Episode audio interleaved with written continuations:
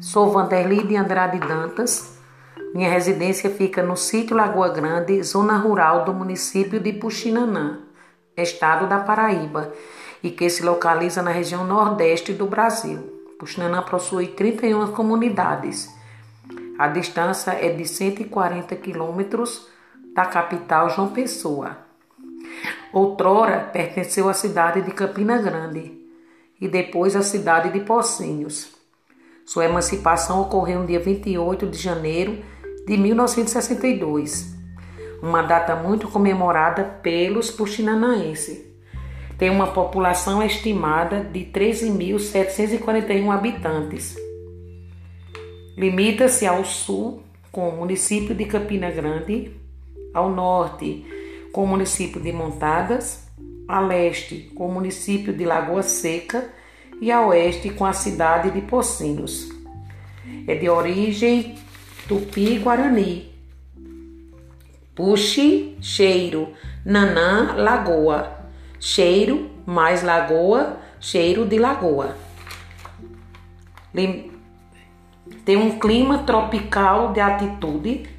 Sua área é de 73,673 quilômetros quadrados Está localizado na microrregião de Campina Grande e na mesorregião do Agreste Paraibano. Apresenta um cenário econômico predominantemente marcado pela agricultura familiar, sendo as principais culturas a mandioca, o feijão, o milho e a batatinha. A nossa feira livre ocorre nas segundas-feiras, onde os agricultores e outros vendem, vendem os seus produtos. Seus símbolos são brasão com o lema União, Trabalho e Desenvolvimento. A bandeira com suas cores amarelo, azul e branco. E o hino com a letra de Antônio Guimarães Correia e melodia do mesmo. Sua cultura é baseada na religiosidade católica com a Igreja Nossa Senhora do Carmo e evangélica com a Igreja Assembleia de Deus e congregacional. Temos também festas juninas nas escolas, com suas quadrilhas e danças culturais. Tem também nesse mesmo tempo barracas com comidas típicas regional.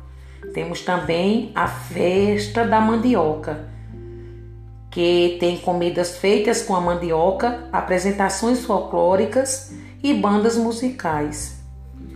Temos também o desfile cívico do 7 de setembro, com mostragem cultural e pedagógica das escolas.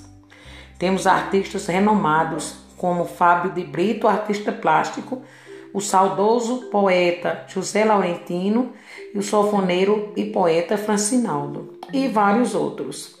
Lembro-me com saudades das apresentações do grupo Asa Branca, que está inativo e também do Parque Lima, que abrilhantava a festa da padroeira, Nossa Senhora do Carmo. Era uma festa linda. Na educação, a secretária Eleusa Maria de Oliveira Barbosa e uma equipe maravilhosa trabalham, trabalham com muito compromisso, dedicação e muita garra para que a, o nosso município tenha uma educação de qualidade. Agradeço imensamente ao senhor prefeito Felipe Gugel Coutinho e à senhora secretária Leusa por ter nos presenteado com esse maravilhoso curso. Foi um prazer imenso assistir às suas aulas, professor Geraldo. Um abraço virtual.